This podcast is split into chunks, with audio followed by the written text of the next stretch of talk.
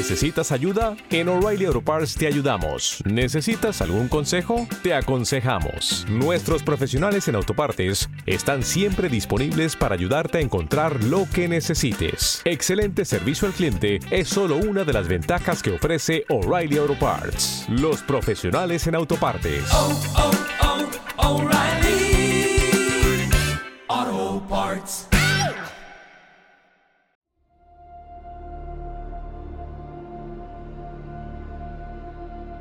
La luna deslumbrante asoma entre los árboles. La oscuridad de la noche lo inunda todo. Y una tenue niebla comienza a aparecer.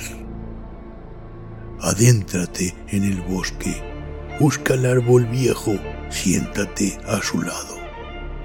Ponte cómodo, cierra los ojos y escucha la historia que traen hasta ti las criaturas de la noche. Bienvenidos. Estos son los cuentos del bosque oscuro.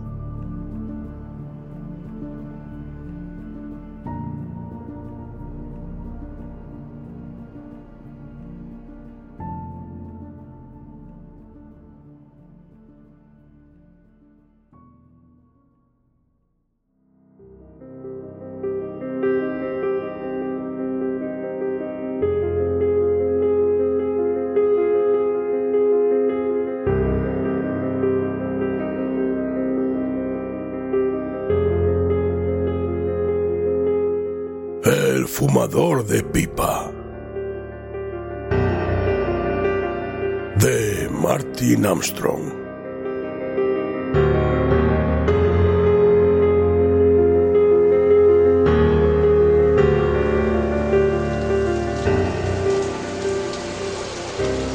Por lo general no me importa caminar bajo la lluvia, pero en aquella ocasión la lluvia era torrencial y aún tenía 10 millas que recorrer.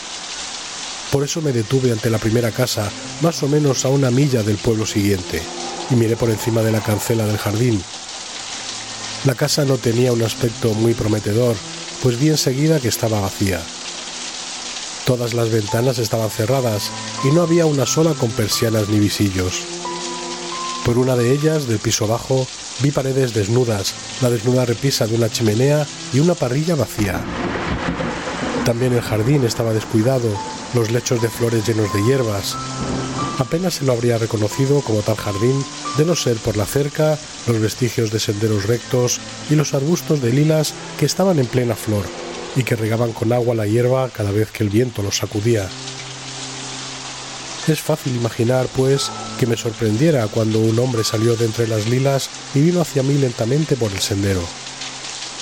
Lo sorprendente no era solo que estuviera allí, sino que paseaba por allí sin objeto, con la cabeza descubierta y sin impermeable, bajo aquella lluvia que empapaba y calaba. Era un hombre más bien gordo y vestido de clérigo, canoso, calvo, bien afeitado, con el aspecto engreído de intensidad excesiva que ve uno en los retratos de William Blake. Advertí enseguida cómo los brazos le colgaban desmayadamente junto a los costados. Sus ropas y, lo que lo hacía aún más extraño, su cara estaba chorreando agua. No parecía notar en absoluto la lluvia, pero yo sí. Estaba empezando a correrme por el pelo y a bajarme por el cuello. Y dije, Usted perdone, señor, pero ¿puedo pasar a guarecerme? Se sobresaltó y alzó unos ojos desconcertados que se encontraron con los míos. ¿Guarecerse? Sí, respondí yo, de la lluvia. Ah, de la lluvia. Sí, señor. No faltaría más. Hágame el favor de pasar. Abrí la cancela del jardín y lo seguí por un sendero hasta la puerta principal, donde él se hizo a un lado con una leve inclinación para dejarme pasar primero. Me temo que no lo encontrará muy acogedor, dijo cuando estábamos ya en la entrada. No obstante, pase usted, señor. Aquí dentro, la primera puerta a la izquierda. La habitación, que era amplia y con un ventanal saledizo dividido en cinco vidrieras, estaba vacía, con la excepción de una mesa y un banco de madera de pino y una mesa más pequeña en un rincón cerca de la puerta, y sobre la que había una lámpara no encendida. Hágame el favor de sentarse, señor, dijo señalando el banco con otra leve inclinación. Había una cortesía anticuada en sus modales y en su manera de hablar. Él no se sentó, sino que dio unos pasos hasta el ventanal y se quedó de pie, mirando el jardín chorreante, los brazos aún colgándole ociosamente junto a los costados. Por lo visto a usted no le importa la lluvia tanto como a mí, señor, dije tratando de ser amable. Se dio la vuelta y tuve la impresión de que no podía volver la cabeza y de que por eso tenía que volver el cuerpo entero para mirarme. No, oh no, respondió. En absoluto. De hecho, no había reparado en ella hasta que usted me la hizo notar. Pero debe estar usted muy mojado, dije yo. ¿No sería más prudente que se cambiara? ¿Que me cambiara? Su absorta mirada se hizo inquisitiva y suspicaz ante la pregunta. ¿Que se cambiara de ropa a la mojada? ¿Que me cambiara de ropa? dijo. Oh, no. Oh, por Dios. No, señor. Si está mojada, sin duda se secará a su hora. Entiendo que aquí dentro no llueve, ¿verdad? Le miré a la cara. Realmente estaba pidiendo información al respecto. No, respondí. Aquí dentro no llueve, gracias a Dios. Me temo que no puedo ofrecerle nada, dijo cortésmente. Viene una mujer del pueblo por la mañana y a media tarde, pero entre tanto no tengo ninguna ayuda. Abrió y cerró sus manos colgantes. A menos, añadió, que quiera usted pasar a la cocina y hacerse una taza de té, si entiende usted esas cosas. Rehusé, pero le pedí permiso para fumarme un cigarrillo. Hágame el favor, dijo. Me temo que no tengo ninguno que ofrecerle.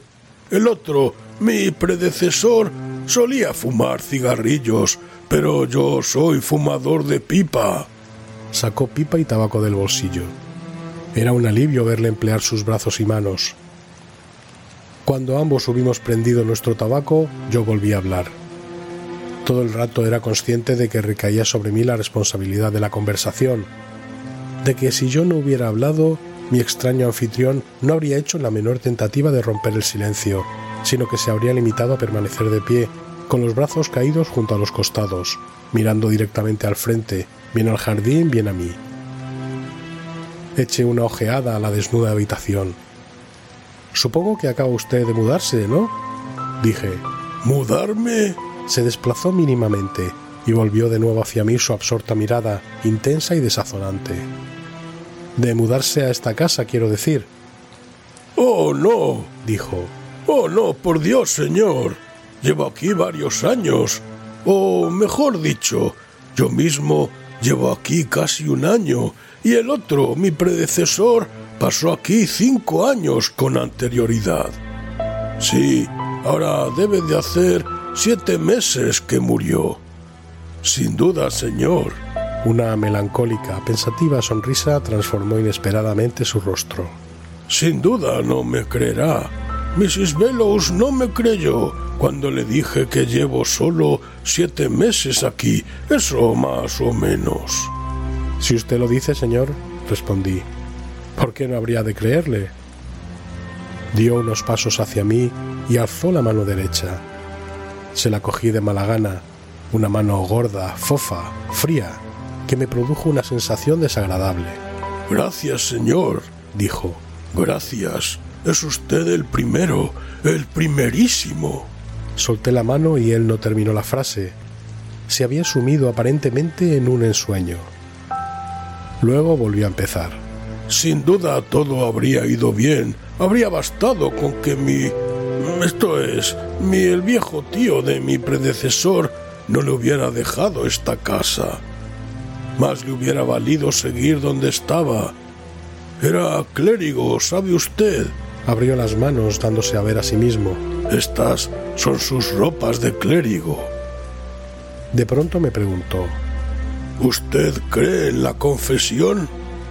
¿En la confesión? dije yo. ¿Quiere usted decir en el sentido religioso del término? Se acercó un paso. Ahora casi me tocaba. Lo que quiero decir es, dijo bajando la voz y mirándome intensamente, ¿Cree usted que confesar, confesar un pecado o un, un crimen reporta alivio? ¿Qué iba a contarme? Me habría gustado decir no, para disuadir a la pobre criatura de hacerme ninguna confesión, pero había hecho su pregunta con tal tono de súplica que no tuve corazón para rechazarlo. Sí, dije, creo que al hablar de ello puede uno librarse muchas veces de un peso en la conciencia. ¿Ha sido usted tan comprensivo, señor? Dijo con una de sus corteses inclinaciones. Que estoy tentado de abusar. Alzó una de sus pesadas manos con un gesto perfunctorio y la dejó caer de nuevo. ¿Tendría usted paciencia para escuchar? Estaba de pie a mi lado, como si fuera el maniquí de un sastre que hubiera sido colocado allí. Su pierna tocaba mi rodilla. Me sentí fuertemente repelido por su vecindad.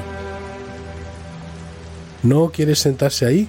Dije señalando el otro extremo del banco en el que yo estaba sentado. Me resultaría más fácil escucharle. Volvió el cuerpo y miró absorta y seriamente el banco. Luego se sentó en él, dándome la cara, con una pierna a cada lado, inclinado hacia mí. Estaba a punto de hablar, pero se frenó y miró a la ventana y la puerta. Luego se sacó la pipa de la boca y la depositó en la mesa, y sus ojos se volvieron hacia mí. Mi secreto, mi terrible secreto, dijo, es que soy un asesino. Su declaración me horrorizó, como no podía ser menos, y sin embargo, creo que apenas me sorprendió. Su extremada rareza me había preparado hasta cierto punto para algo bastante sombrío. Contuve el aliento y lo miré fijamente, y él, con horror en sus ojos, me devolvió la mirada fija. Parecía estar esperando a que yo hablara, pero en un primer momento no pude hablar. ¿Qué podía yo decir en nombre de la cordura? Lo que por fin dije fue algo fantásticamente inadecuado. ¿Y esto? dije. ¿Le remuerde la conciencia? Me obsesiona, dijo apretando de repente sus manos pesadas, fofas, que reposaban sobre el banco ante él. ¿Tendría usted paciencia? Asentí. Cuéntemelo, dije. De no haber sido por la herencia de esta casa, empezó. Nada habría sucedido. El otro, mi predecesor, habría permanecido en su rectoría y yo yo no habría hecho nunca acto de aparición. Aunque hay que reconocer que él, mi predecesor, no estaba contento en su rectoría. Se enfrentó con hostilidades, sospechas. Por eso vino a esta casa al principio, solo a título de prueba, ya ve. Le fue legada vacía, simplemente la casa, sin muebles, sin dinero y se vino y puso un par de cosas, esta mesa, este banco, unos cuantos utensilios de cocina, una cama plegable arriba. Quería, ya ve, probarla primero. Lo atraía el apartamiento de la casa, pero quería asegurarse de ella en otros sentidos. Algunas casas, ve usted, son seguras y otras no lo son y quería asegurarse de que esta era una casa segura antes de mudarse a ella. Permítame aconsejarle, amigo mío, que siempre haga eso cuando considere la posibilidad de mudarse a una casa desconocida. Hizo una pausa y luego dijo con mucha seriedad. Porque algunas casas son muy inseguras. Asentí. Ya lo creo, dije paredes húmedas, mal alcantarillado y demás. Él negó con la cabeza. No, dijo, no es eso. Algo mucho más serio que eso. Me refiero al espíritu de la casa. ¿No siente usted? Su mirada absorta se hizo más penetrante que nunca. ¿Que esta es una casa peligrosa? Me encogí de hombros. Las casas vacías son siempre un poco raras, dije. Reflexionó sobre esta afirmación. ¿Y ha notado usted? inquirió por fin. ¿La rareza de esta? Sentí, en efecto, al hacerme él la pregunta, que la casa era rara. Pero era la rareza de él, lo sabía perfectamente, y las sombrías insinuaciones de su charla lo que la hacían rara, y respondí, no es más rara que otras casas vacías, señor. Me miró con incredulidad. Extraño, dijo. Extraño que no lo sienta usted. Aunque bien es verdad que que el otro, mi predecesor, no lo sintió al principio. Ni siquiera esta habitación, porque esta habitación, señor, es la habitación peligrosa. Ni siquiera esta habitación le pareció extraña al principio. No, pese a que hay en ella una cosa muy curiosa. Si hubiera hecho bueno, habría puesto fin a la conversación y me habría marchado, pues la charla y el comportamiento del viejo me estaban haciendo sentir cada vez más incómodo. Pero no hacía bueno, estaba lloviendo con más fuerza que nunca y se estaba poniendo muy oscuro. Evidentemente estábamos en medio de una tormenta.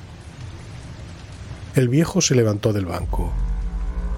Me parece que ahora puedo mostrarle, dijo, esa cosa curiosa de la habitación. Solo se ve después de que ha oscurecido, pero me parece que ya está lo bastante oscuro. Se acercó a la mesita del rincón y se puso a encender la lámpara. Cuando estuvo encendida y él hubo vuelto a su lugar el globo de cristal esmerilado, la llevó a la mesa más grande y la colocó a mi izquierda. Ahora, me dijo, siéntese a la mesa de enfrente. Así lo hice. Ante mí, al otro lado de la habitación desnuda, se hallaba el ventanal saledizo con sus cinco vidrieras y sin visillos. Ahora está usted sentado, dijo posando una pesada mano sobre mi hombro. Donde el otro, mi predecesor, solía sentarse para sus comidas. No pude reprimir un respingo ni resistir el impulso de volverme y mirarle. Me resultaba molesto tenerlo de pie a mi lado, detrás de mí, fuera de mi vista. Pareció sorprendido. No se alarme, señor, hágame el favor, dijo. Vuélvase y dígame lo que ve. Obedecí. Veo el ventanal, dije. ¿Eso es todo? preguntó. Miré fijamente el ventanal. No, dije. Veo también cinco reflejos de mí mismo, uno en cada vidriera del ventanal. Eso es, dijo el viejo. Eso es lo que veía el otro cuando comía a solas. Veía a los otros cinco, cada uno tomando su solitaria comida. Cuando él se echaba un poco de agua, cada uno de ellos se echaba agua. Cuando él encendía un cigarrillo, cada uno de ellos encendía un cigarrillo. Claro, dije yo. ¿Y eso alarmaba a su amigo, el clérigo? El reverendo James Baxter, dijo el viejo. Así se llamaba. Asegúrese de no olvidarlo, amigo mío. Y si la gente le pregunta quién vive aquí, acuérdese de decir que el reverendo James Baxter. Nadie sabe, ve usted, que... que... Nadie sabe lo que me ha contado usted, entiendo. Exactamente, dijo él bajando repentinamente la voz. Nadie lo sabe, ni un alma. Usted es la primera persona a la que se lo he mencionado. ¿Y no ha sido usted objeto de investigaciones? pregunté. ¿A este Mr. Baxter se lo echó en falta? Negó con la cabeza. No, dijo. Ni siquiera Mrs. Bellows, que cuidó de él desde el principio, se ha dado cuenta de lo ocurrido. Me volví y lo miré con incredulidad. ¿No se ha dado cuenta? ¿Quiere usted decir? No se ha dado cuenta de que yo no soy él. Ve usted, explicó, éramos muy parecidos. Así es, tremendamente parecidos. Antes de que se vaya, puedo enseñarle una fotografía suya y verá usted mismo. Ahora decidí que con lluvia o sin ella me iba a ir. No parecía haber mucho motivo aparte de la lluvia para mi permanencia allí. Me puse de pie. Bien, señor, dije. No puedo sino esperar que sienta usted el beneficio de haber aliviado su conciencia de su secreto. El viejo caballero se puso muy agitado. Cerraba y abría sus manos fofas. Oh, pero no debe irse aún. No ha oído usted ni la mitad. No ha oído usted cómo ocurrió. Yo esperaba, señor. Ha sido usted tan amable que tendría paciencia y amabilidad para... Volví a sentarme en el banco. No faltaba más, dije. Si tiene usted más que decir. Acababa de decirle... eh, ¿Verdad que le había dicho prosiguió el viejo caballero. que yo, que el otro, que mi predecesor solía sentarse aquí durante las comidas y veía a sus otros cinco yos imitándolo? Cuando él encendía su cigarrillo, veía otros cinco cigarrillos encenderse simultáneamente. Naturalmente, dije yo. Sí, naturalmente, dijo el viejo. Todo era enteramente natural hasta una noche, una noche terrible. Se interrumpió y me miró fijamente con horror en sus ojos. ¿Y entonces? dije yo. Entonces ocurrió algo extraño, horroroso. Cuando él, mi predecesor, hubo encendido su cigarrillo mirando a aquellos otros yos como siempre hacía, vio que uno de ellos, el de más a la izquierda, había encendido no un cigarrillo, sino una pipa. Me eché a reír. Oh, vamos, vamos, señor. El viejo se retorció las manos lleno de agitación. Es cómico, lo sé, dijo, pero también es terrible. ¿Qué habría pensado usted si lo hubiera visto efectivamente con sus propios ojos? ¿Acaso no se habría quedado espantado? Sí, dije, si efectivamente hubiera ocurrido. Si hubiera visto una cosa así realmente, desde luego me habría quedado espantado. Bien, dijo el viejo. ocurrió. No había error posible al respecto. Era espantoso, horrible. Había tanto horror en su voz como si él mismo lo hubiera visto efectivamente. Pero, querido señor mío, le dije, usted solo cuenta con la palabra de ese Mr. Baxter. Me miró con fijeza, sus ojos resplandecientes de convicción. Yo sé qué ocurrió. Dijo, Lo sé con mucha mayor certeza que se lo hubiera visto. Escuche, la cosa siguió durante cinco días.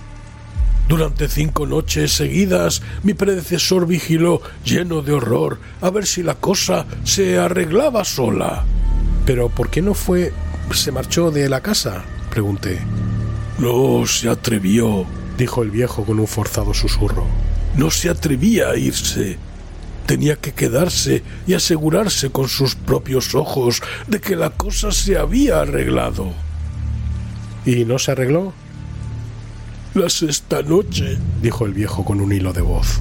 el quinto reflejo, el que había desobedecido, desapareció. ¿Desapareció? Sí, había desaparecido del ventanal. Mi predecesor se quedó sentado, mirando con terror, absorto, el cristal vacío, y los otros cuatro devolvían la aterrada mirada al interior de esta habitación.